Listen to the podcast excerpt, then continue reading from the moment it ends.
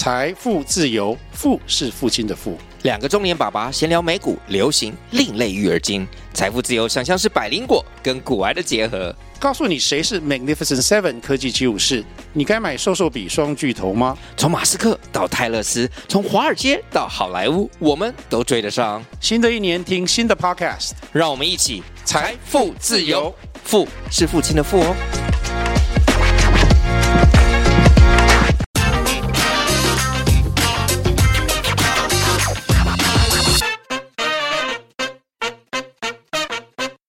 Hello，大家好，欢迎收听听经济，我是这集 AI 大晋级的主持人徐木君啊。今天我们想跟大家聊一聊 AI 医疗这个主题哦。那我们这次很高兴邀请到我们经济日报的记者吴康伟来上我们的节目，欢迎康伟。Hello，大家好。我们就是从去年开始哦，其实这个 ChatGPT 带动了一波 AI 新浪潮哦，让全球很多产业哦，或者是不少的公司哦，都开始。急切的找寻这个杀手级的应用哈，那现在连这个医疗体系哦，那我们就是常常讲说，医疗体系就是这个呃白色巨塔哦，现在白色巨塔也不例外哦。像 Google 去年哦就发表了这个 MedLM 哦医疗大语言的模型哦，那在台湾呢，包括红海我来主导的这个台湾数位健康大联盟哦，也亮相了它的医疗。巨量的这个模型哦，所以这表示说，现在这个 AI 应用在医疗上哦，已经是大家众所瞩目的一个趋势哦。那在这一波这个白色巨塔的 AI 革命之下哦，那以后我们民众到医院就诊会会。变有哪一些变化，或者是说有哪一些我们需要学习，或者是说需要去应应的一些情境呢？那像最近大家知道很红的这个 NVIDIA，其实它在去年哦，已经也开始哦，它是本身是做这个 GPU 的。那现在 AI 趋势之下哦，我们知道这个 NVIDIA 辉达，它现在已经是全球最受瞩目的一家公司哦。那它目前它的股价也不断的在创新高哦。那其实它去年有一个很重要的投资哦，就是它投资五千万美金在一家生物科技公司上面哦。那它主要的目的就是希望利用它现在的产品哦，然后去协助这些公司哦，未来哈，它要去协助这些生技公司哦，去研发新药跟治疗技术哦。那预料也会在全球掀起一股 AI 医疗的风潮哦。那我们知道，我们生技业过去它可能就是在研发新药上面，它可能。就是慢慢的去十年磨一剑哦，慢慢的去研发哦。那未来加上 AI 之后，它会不会变成是说，可能啊一年可以创造出一颗，或是说，或者说它在技术上面有什么更大的突破哦？那其实这是现在哦，不管是国外哦，国内的很多公司哦，包括宏基制衣啊、明达衣啊、长佳智能啊，有一些台厂哦，都慢慢的浮上台面在做这个事情哦。那我们今天请康伟来，我们就是很想借重，就是康伟他平常在这个线路线上面哦，他其实他他。主主要是跑科技路线哦，那他其实接触很多我们现在国内的，就是有关于，就是你听得到有名的这些大厂，它其实都是他平常主跑的路线哦，像广达啊、伟创这些公司哦，那就请康伟来跟我们谈一下哦，在 AI 的应用上面哦，到底可以对医疗产业上面有什么样子的帮助？好的，就是目前其实国内很多医疗产业面，他们都是面临了很多严重的人力短缺啊，就人力荒这样子。而且在系统老化他们方面，其实面临了很多，像现在光人力老化，或者是系统老化，或者是人力越来越少的少子化这些问题上面，他们都必须要找到一些解决方式，可以让现在未来的医疗也可以继续这样延续下去。所以像是在把 AI 应用到我们的国内的这些医疗体系里面的时候，他们就会发现说，诶，他们可能必须要用现在的技术放到现在的硬体里面，让我们可以有什么 AI 医疗的那个医生来帮他视讯问诊，或者是帮他管控他的一些病情，或者是做什么战情室这种。方式，可是其实现在很多时候会发现说，硬体、软体这些都这些东西都是必须要先有一些过去的一些基础，像是广达、像是纬创、像是人保，还有那个我们英业达，他们都是有一些像是过去有研究过视讯软体或者是一些探针那些东西，他们可以把这些东西导入到，把 AI 导入到这些原本有的硬体里面，让这些设备、这些数据可以不用我们一定要随时有人在旁。旁边，他们就可以帮忙跑出一些像是数据，像是我们医病的时候一些医生的叮嘱这样子。所以其实这个这个领域这个部分对于未来是一定是必须的。就像是广达的董事长他林百里，他其实曾经说过说，哎，那。他认为，呃，智慧医疗这方面是第二个护国神山，所以其实，在大未来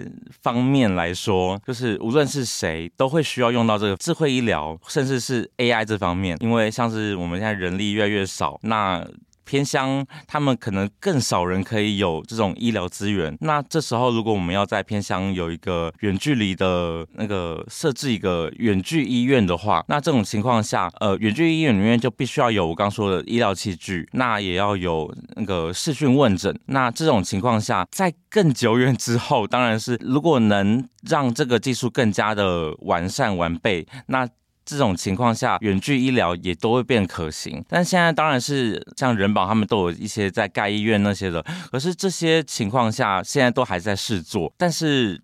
大家都知道，大厂他们一定都是想要抢商机，都是要赚钱，所以基本上他们愿意在这方面投入这么多的布局，那基本上这就是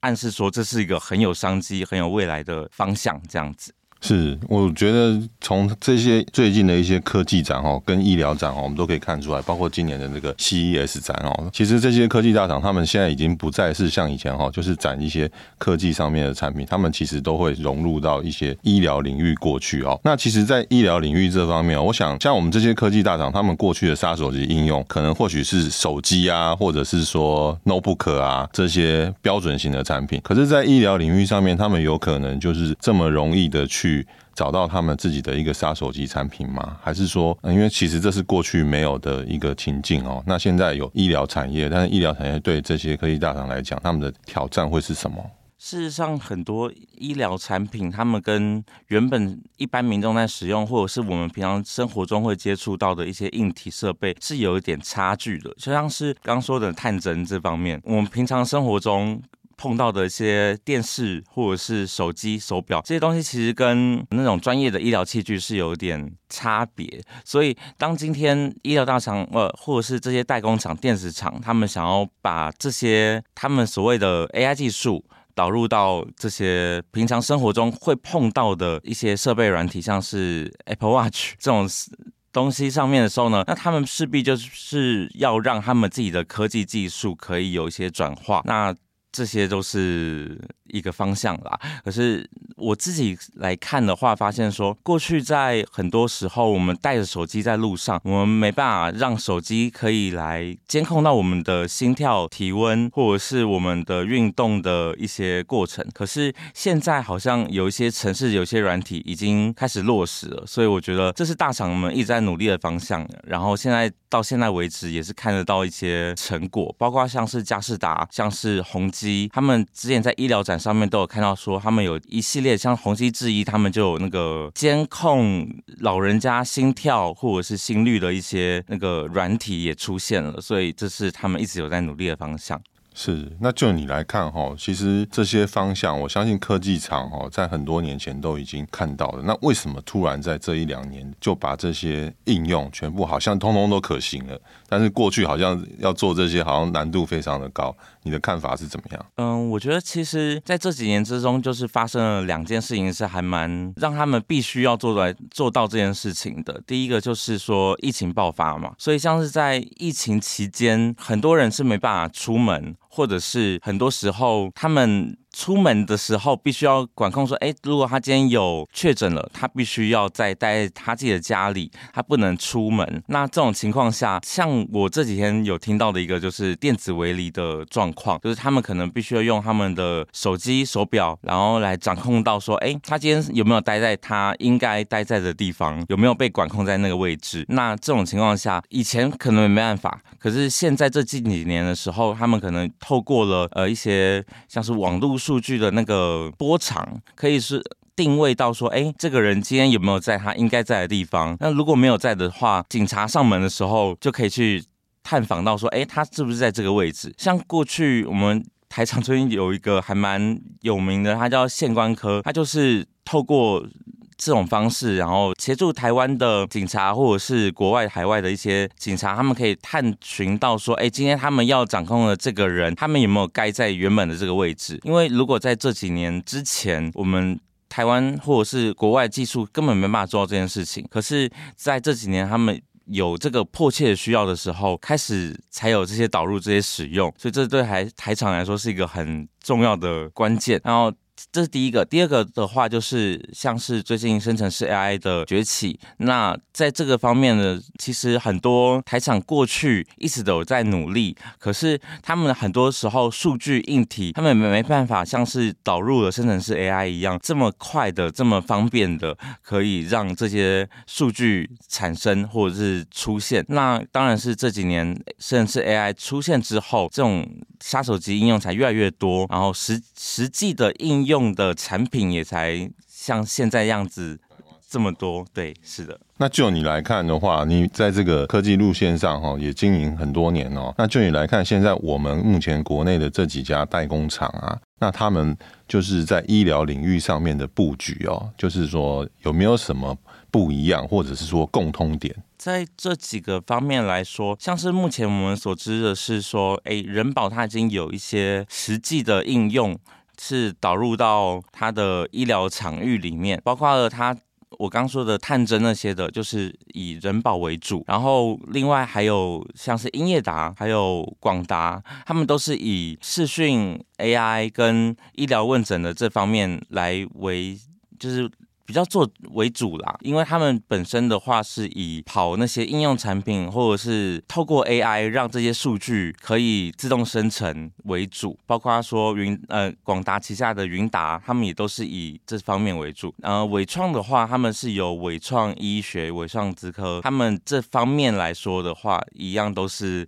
跟人保比较类似，就是他们都是以开发器械产品为主这样子。是，那现在目前为止，像我们可以看到。他们的这些应用里面，实际上已经对他们带来有一些帮助，或是营收上面获利的贡献吗？我目前所知的话，是看到说人保是已经他们有开始在商转，有在贩卖原本已经研发出来的，或者是导入 AI 的这些产品，他们是的确有一些跟好几家那个医院已经有进行合作了。不过是这是最先啦，目前以人保、英业达。已经有导入了，可是其他的好像都还在研发。佳士达目前我也听到说，他们因为他们本身就有很多呃跟医学方面有关的布局，所以呢，他们就是在原本现有的已经开始导入的医学里面，开始再加入了 AI 这个专呃这个技能这个专业，所以在这方面的话，他们也是挺有布局的。是，那你觉得说现在我们医疗产业哦，就是我们现在除了科技厂商他们要进去之外，那就医院体系来讲的话，你觉得会不会？因为我之前有听过。林百里的演讲哦，他其实是讲说，其实科技厂商都有这些的布局哦，但是实际上在跟医院的互动上面，好像会有一些比较困难，因为毕竟医院他们有各自的一些他们自己原来的准备的一些软体跟设备哦，那他们如果要去更新这些东西，是不是还会让未来还是会有一些时间跟挑战呢？这方面来说，其实挑战还蛮大的，因为现在医院他们自己所。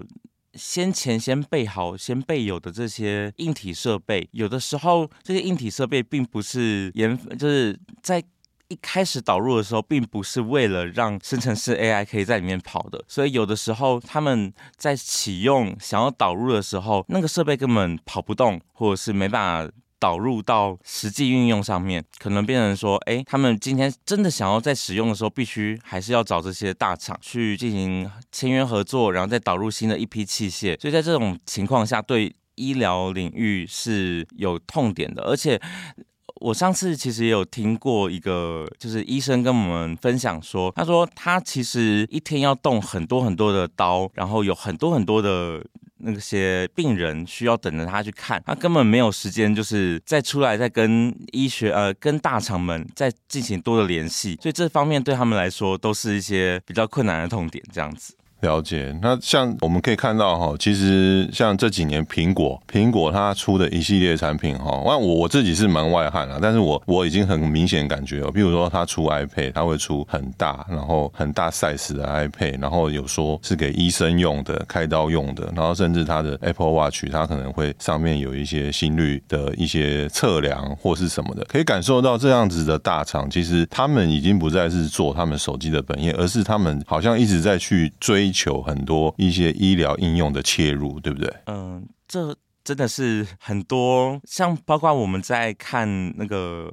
美剧啊什么的，都看到说，哎，那真的是一个大趋势、大方向。因为有时候，包括了民众使用现在的使用的手机，或者是一些手表 Apple Watch 这方面来说，就是最贴近我们生活里面的一些器械产品。这些东西最容易商转，也最容易让我们民众可以碰到、使用到。这比我们。一定要进到某些场域里面，再去使用到那些 AI 产品或者是一些智慧医疗的监呃，像是血压、血液或者是心跳这些的产品来说，还要更加的方便。是，那如果说照我们过去哦，像智慧型手机，它是一个杀手级应用嘛，那其实嗯，我们也知道说，哎，手机一出来之后，很多产业就没了。譬如说过去的，我想想看。呃，很多很多产业在被手机整合进去之后就没了。比方说，我们现在看时间可能是看手机，不看不看钟表的话，那钟表产业是就萎缩了。然后甚至还有就是说，哎，照相功能，我们现在照相功能用多了，那是不是整个相机市场也萎缩掉了？那未来是不是也有可能就是说，在医疗上面也有可能有这样子相关的这个应用趋势越来越大的时候，都被一些大厂整合进去？然后反而就是有一些产业会慢慢消失掉。这方面来说，其实我有听过一些厂商跟我分享，他们觉得说，像是在欧美方面的话，他们其实，在他们很常就是创立新的公司，然后再把公司找到一个新的研发的技术的时候，再把它卖给那些原本现有的像微软那些大公司，让他们去整并。其实这是一个社会进步的。一个大趋势啦，就是包括我们自己台湾也看到了很多产业，他们会一直有。生了很多的小的，就是小金鸡这种子公司存在。他们每次创这种小金鸡子公司的时候，都是代表他们是想要往一个新的领域、新的方向去发展或者是开发。当今天他们这个成果已经很充足、很完备的时候，通常他们很多都会想要让他们回到自己的本公司或母公司集团里面。所以其实这是一个大趋势，在不管是在医疗，不管是在 AI 或者是硬体，任何方面，他们都是会一直有新的创新，那今天我们旧的产品被整合进去，那其实也可以想想象成说，哎，那就是加入到了这个掌旗者的手下这样子。像其实像佳士达就是一个例子，他们其实。透过大舰队的方式，整并进很多原本他们没有布局的领域，或者是拿到新的商机，这其实对台湾来说都是一个很好的发展。是，那对台湾厂商来讲，因为我们毕竟过去我们这些厂商他们强项还是在硬体嘛，那未来这个 AI。医疗的大趋势之下，我们有没有可能就是说，因为毕竟硬体赚的钱比较少，软体赚的比较多，那我们有没有可能在这个这一次的这个 AI 医疗大趋势里面，就是有得到一个转型，或者是说，呃，可以更上一层楼？我觉得转型一定有。然后，因为原本台湾也有很多的软体厂，就是已经有在往这方面来布局。在这一次的 AI 生成式的爆炸出现的时候呢，那就是让这个趋势更加的明显。所以，除了原本的软体厂、硬体厂之外，还有很多新的。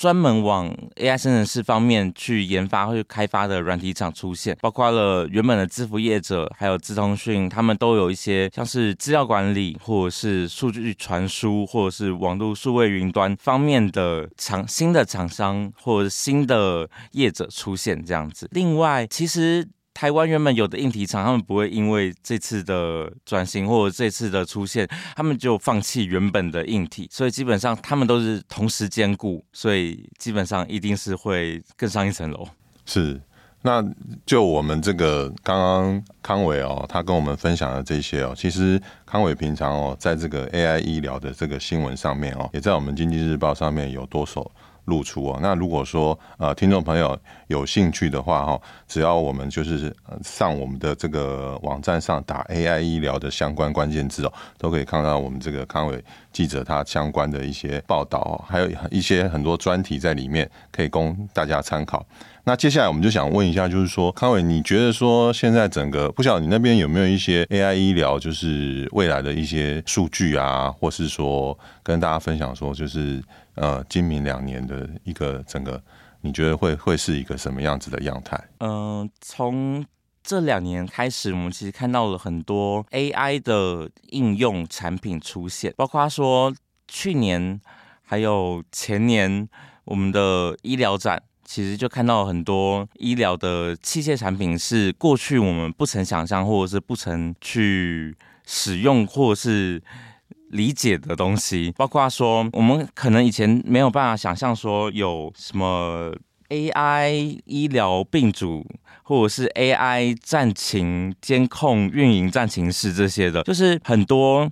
实际的应用服务，还有远距医疗的视讯看诊，那些都是以前我们想说，哎。我怎么可能打开电脑就可以看到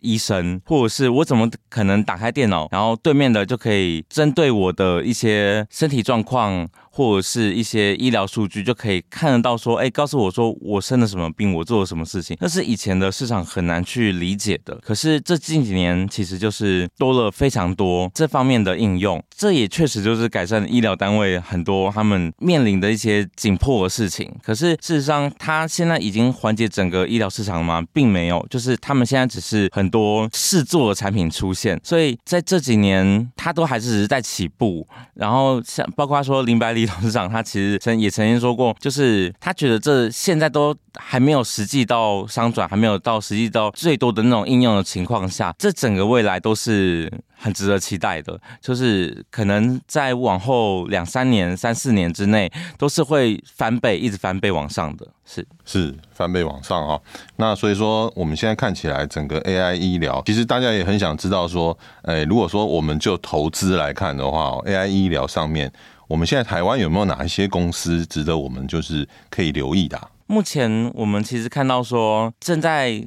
往商转方面走的话，其实有看到是英业达跟人保他们都是已经有在实际投入到跟医院签约合作了，所以这方面其实投资人们是可以再多关注一下，说哎，他们有哪些新的布局。另外是广达跟纬创方面的话，其实纬创他们一直都有默默在耕耘啦，所以各位其实也是可以再多观察一下。然后广达他们其实最近在云达跟辉达他们之间。彼此的合作又有推新的 AI 伺服器出来，所以也可以关注一下，说他们在这方面有没有把 AI 伺服器再导入到医院的体系里面。如果是有的话，那其实也是一个很有趣的，就是很值得关注的地方。是是，那像最近啊，我相信你也碰到很多这些大老板嘛。那你觉得说这些大老板里面，他们的谈话里面，我我自己感觉到他们其实呃，他们现在的谈话都跟脱离不了 AI 哦。那你自己可以就是说跟听众分享一下，他们到底讲了哪些东西是我们可以注值得注意的？好的。就是包括前阵子人保就是跟台大他们有一起呃设立了一个射频消融训练中心。那时候他们总经理翁中斌就曾经说过，就是他认为说，就是可以跟实际的，就是台大这样子达成一个重要合作，对他们自己的产品来说是一个非常好的机会，因为在过去他们。产品研发出来之后呢，常常他们要去想办法把它进行商转，都是很不容易。但是他们透过这个方式，就是不仅是直接导入到国内最高阶的医疗研发设计院所里面，然后透过这种方式，也可以让其他的医院或者是其他的大厂，他们彼此之间可以借由这种方式变成一个模式、模式模型，然后。这样子推演推展给整个医疗体系，他觉得这是最大的一个改变，而且这也是未来一个很重要的趋势。这样子，这是人保总经理曾经跟我们谈过的。另外还包括说，之前广达董事长林百里，他也曾经就是现身在他们旗下 AI 医疗新品的心电图 AI 人工智慧的判读发布会上面，他就直接说，他觉得。就是 AI 人工智慧导入医疗领域的这个发展呢，是现在医疗体系必须迫切要做到的事情。因为在这个方面，如果没有透过 AI 或者是这些人工智慧来协助的话，在未来少子化跟专专业人力精简的情况下，是一个非常严重的问题。所以他觉得这是一个最大的趋势，这样子。是，所以我了解哈，现在 AI 医疗其实我们都知道是一个很大的趋势，但是相信现在其实要找一个找出是一个杀手级应用，或者是很多个杀手级应用，也势必是要面临很多的一些困难跟挑战哦。那你觉得说我们现在眼前看到的 AI 医疗，它会不会有就是先直接面对的一些挑战呢？我觉得最大的挑战应该是他们的硬体设备，就是很多医疗体系，或者是我刚刚说的，就是那种有涉入或者是往医疗方面走的大厂，他们在原本的设备上面，硬体设备上面，他们没办法去实际上这么快的导入导入到 AI 的场域里面，所以他们在硬体的研发方面。仍然还是一个困局，包括他说像现在看到的四大代工，他们一直在一直在投入，一直在研发，所以相信在未来他们这方面仍然是一个琢磨的点，这样子。好，今天呃，我们很谢谢康伟来到我们节目跟我们分享，那希望对你有所帮助。呃，喜欢我们的节目，也不要忘记给我们五颗星的评价哦。如果有任何想听的题目，或是对本集节目有什么问题，都欢迎在底下留言，或者是来信告知。呃，我们下次见，拜拜，拜拜。